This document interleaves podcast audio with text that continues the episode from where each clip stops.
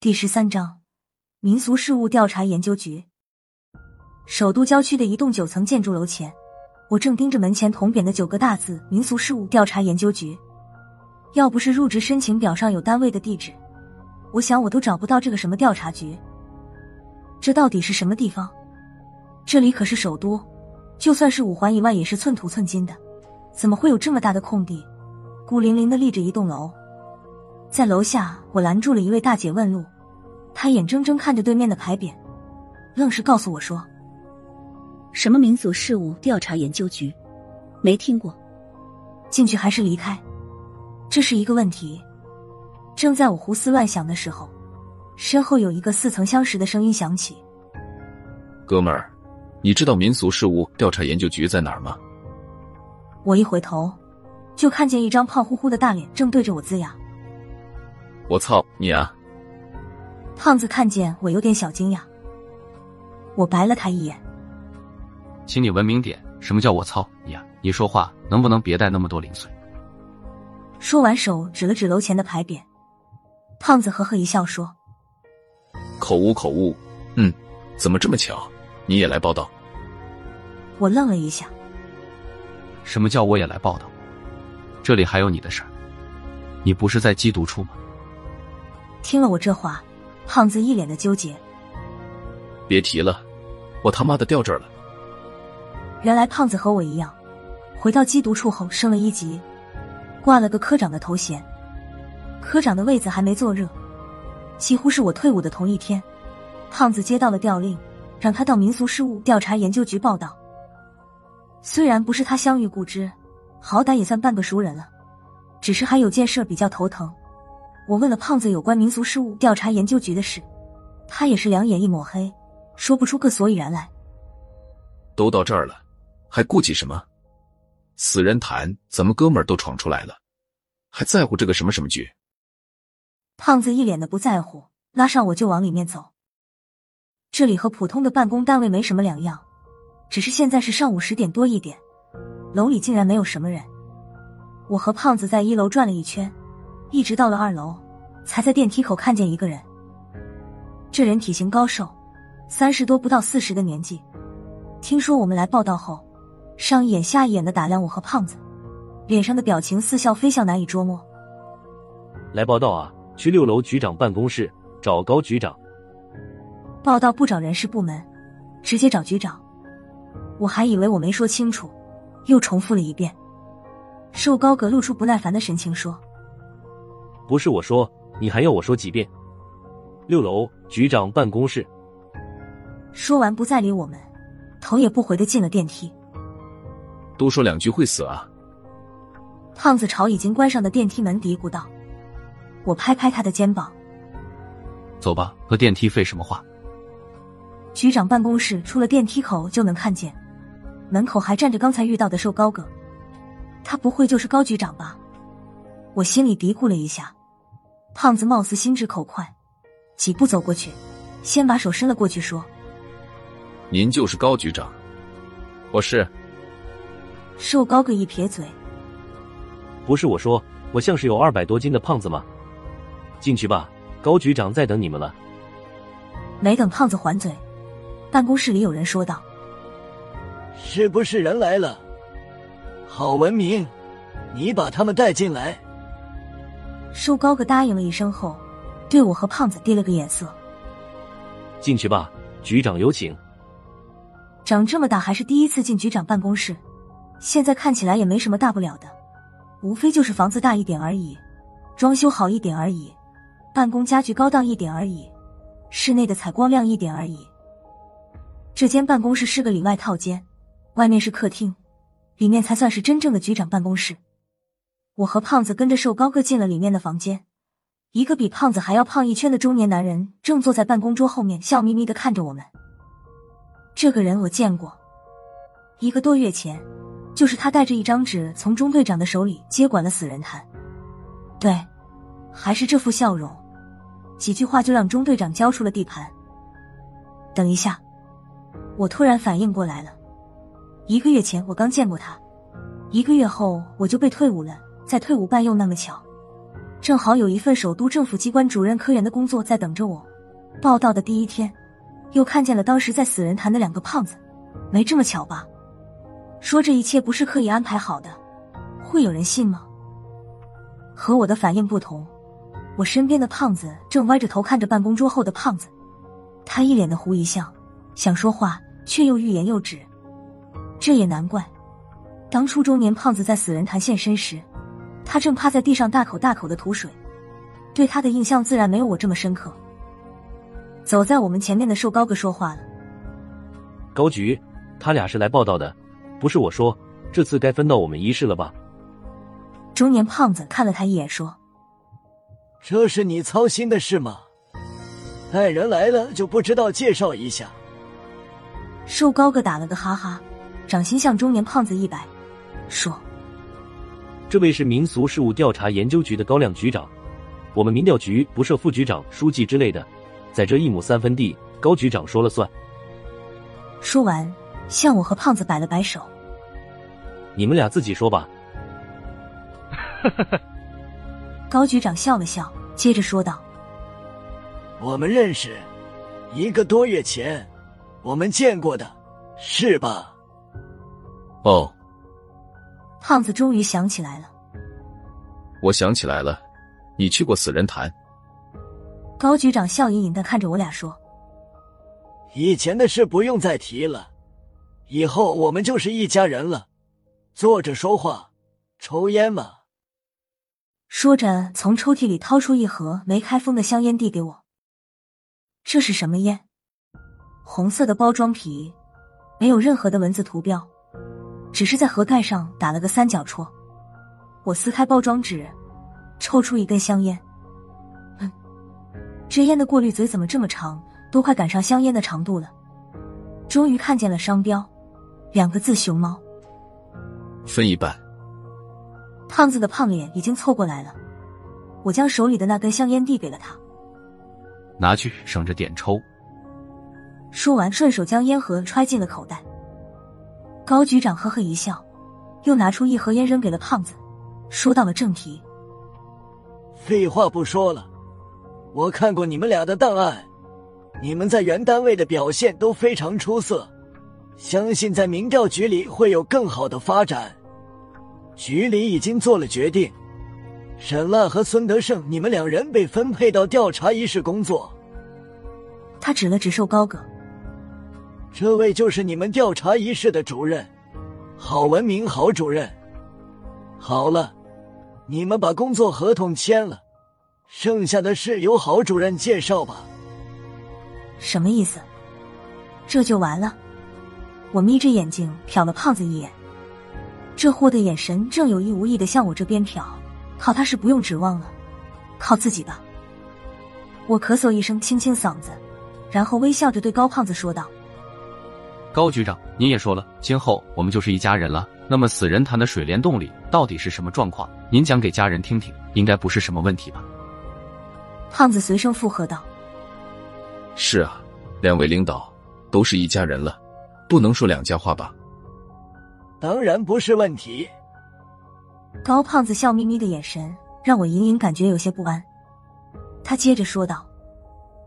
不过我不知道你们是怎么判断一家人的标准的。郝文明从口袋里掏出两张皱皱巴巴的纸，铺在我和胖子的面前说：“不是我说，高局长的意思是在这张工作合同上签了名字，我们才是一家人。”俩人的时间拿捏的刚刚好，配合的相当默契，给人一种专门排练过的感觉。我瞅着这两张擦屁股都嫌硬的纸，心里嘀咕。你俩以前干过传销吗？到底坑了多少人？胖子拿起合同扫了几眼，马上就发现了问题。我靠！开玩笑吧？合同有效期是九十九年。说完，瞪大眼睛看着我，看我干嘛？你看错人了。我没好气的瞪他一眼，转头对着胖瘦二人苦笑道。高局长，郝主任，我们民俗事务调查研究局还真是一家人，能一起生活九十九年，长长久久，活到老干到老，还真是幸福。不过我们俩怕活不到合同期满。呵呵，小沈，你真会说笑。九十九年的合同是什么？铁饭碗吗？现在这年头，谁还嫌合同期长？高胖子接着说道：“我听说你们在天人祭坛里看见湖听见了一些异常的事情，不知道现在好点了没有？”没等我说话，胖子的脸上已经变了色。你怎么知道？我开始还以为真是眼花耳鸣，没想到出来后又看见了一些乱七八糟的东西。最近晚上天一黑我都不敢出门，上礼拜是七月十五，我都不敢开窗。胖子说话的语调都有点发颤。你说话是不是夸张了点？有没有那么厉害？我看着胖子浮夸的表情说道。没想到高胖子把目光转到我的身上，接着说：“孙胖子怎么能和你比？你天生就能看见那些东西，早就习惯了。而他是最近才对那些东西有反应的。”高胖子几句话说的我目瞪口呆。我开天眼的事儿对谁都没说过，他是怎么知道的？高局长很满意我和胖子的反应，他微笑的看着我们俩说。你们进了民调局，我们才是一家人。不管是天生的，还是最近才有的烦恼，我们这些家人都会帮你们解决的。我按笔不动，而胖子犹豫了一下，还是将名字签在了合同的落款处。高局长看着他签好合同，转过头又看着我说：“小沈，你还有什么问题吗？”我挠了挠头皮说。高局长，说句实话，您别笑话。我出了学校就进了军营，对一些政府机关不是很了解。咱们民俗事务调查研究局的职能权限有哪些？您能不能受累介绍一下？高亮看着我笑道：“我们的工作职能和外人介绍起来多少有点难度，不过你和小孙都开了天眼，可以说已经接触到了民调局的工作范围。”说到这儿。高亮的笑容收敛了一些，脸上多了几分严肃的神情。说白了，我们民调局的工作就是处理一些科学无法解释的事件，例如在云南死人潭的事件。其实我们在云南见面的时候，你就多少猜到了一点，是吧，小沈？呃，进来看见您时才猜到的。我干笑了几声，有道是神鬼乱立。子不语，这儿不像是正常人待的地方，此地不宜久留啊！我说，高局长，我想我还是不太适合民调局的工作，耽误您的宝贵时间，真是不好意思。我临走前客气了几句。高胖子的反应有点出乎我的意料之外，他只是笑了笑，看样子我是否退出，他并不是很在意。没有什么不好意思的。找工作也是双向选择嘛，小沈，祝你找到更好的工作。说完还起身和我握了握手。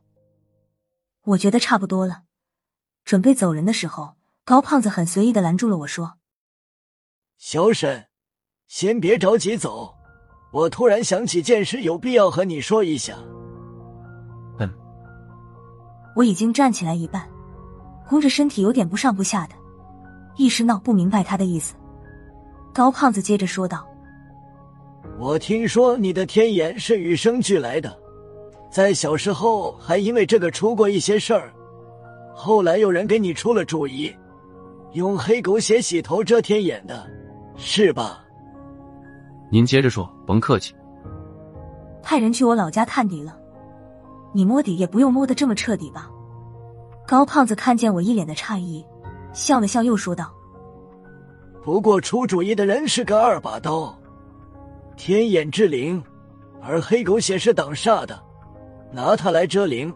哎。”高胖子苦笑着摇摇头，接着又说道：“用黑狗血洗头看起来像遮住了天眼，其实只是污秽了天眼。时间一长，天眼还会重现。”天眼每次重新开启的时候，都会像磁场一样吸引周围的浮游灵气。运气要是不好，遇到水鬼夺身什么的也不稀奇。而且天眼的能力也会越来越强，以后医院、墓地这类的地方是去不了了。凡是七月十五、清明这类的阴节，要千万记得在家老实待着，千万别开窗乱看，在吓着自己。咦，小沈，你的脸色不好。算了，是我说多了，你早点回去休息吧。连小时候我遇着水鬼的事儿都知道，不过这段时间见到的那些东西的确多的邪乎。我还寻思今天报道之后。就去市场买条黑狗回家洗澡的。高胖子还在笑眯眯的看着我，郝文明走到我前面，看架势是要收起合同。我不再犹豫，一咬牙，一把抄起钢笔，签上两个龙飞凤舞的大字“神了”。高局长，我想通了，我不入民调局，谁入民调局？说罢，将合同双手递到了高胖子的眼前。要不你再考虑一下。千万别勉强。高胖子看我时，眼中的神情带着一丝玩味。我干笑一声。还考虑什么？我都是民调局的人了。高局长，既然是一家人了，是不是可以帮我们解决烦恼了？解决烦恼吗？很简单。高胖子将手中的香烟掐灭后说道：“有句老话，你们应该听过。”叫鬼怕恶人，事实上，一般见鬼的都是老人、小孩和女人，他们的阳气弱，很容易被邪祟招到。如果阳气很旺的人，凶煞恶鬼都要退避三舍。怎么算是阳气旺？童男子算不算？胖子瞪大眼睛，一本正经的问道：“哦，看不出来啊，小孙，你还很纯情吗？”不光高胖子一副嬉皮笑脸的样子，就连旁边原本冷冰冰的郝文明，此刻脸上的表情也丰富起来。胖子有点下不来台，脸色微红的解释道：“我是替别人问的，那什么，我不是。”明白，明白。高局长脸上的笑容更甚。高局长，您这儿有纸笔吗？我想记录一下。我出于人道主义。岔开了话题，给了胖子一个台阶。这些不用记，干长了就知道了。高胖子又说道：“童男子也不能算是阳气旺的特征，判断阳气旺衰与否，主要是看当时的运道。人的运道分三衰六旺，当运道旺到极点时，体内的阳气也会很旺，这时可以说是百邪不侵。”女人由于先天条件限制，注定了是阴盛阳衰。我们先不用考虑，小孩不到十六岁就到不了六旺的运道，而老人则是旺极必衰，运道基本是在走下坡路。至于壮年男子，也不能说个个都是阳气旺，因为泄阳气的事情很多，发怒、流血、口出秽语、好色、贪杯，甚至感冒发烧，都属于泄阳气。更别说有的男子先天所限，阳气还不如一般的女人。胖子一脸无奈的说：“那就没剩几个阳气旺的了。”你先让我把话说完。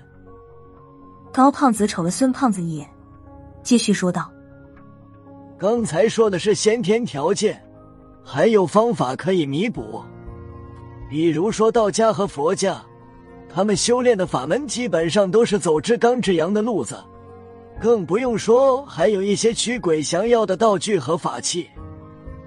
我听着感觉这话有些不太对，问道：“高局长，您的意思是我们俩进了民调局之后还得出家？老孙我不知道，我在家里是长房长孙，这事还得回家商量一下。”你们俩一个毛病，就不能让我把话说完了？高胖子郁结的说道。算了，也不和你们详细讲了。总之一句话，我们民调局有自己解决问题的法子。好了，郝文明，你带他们走吧。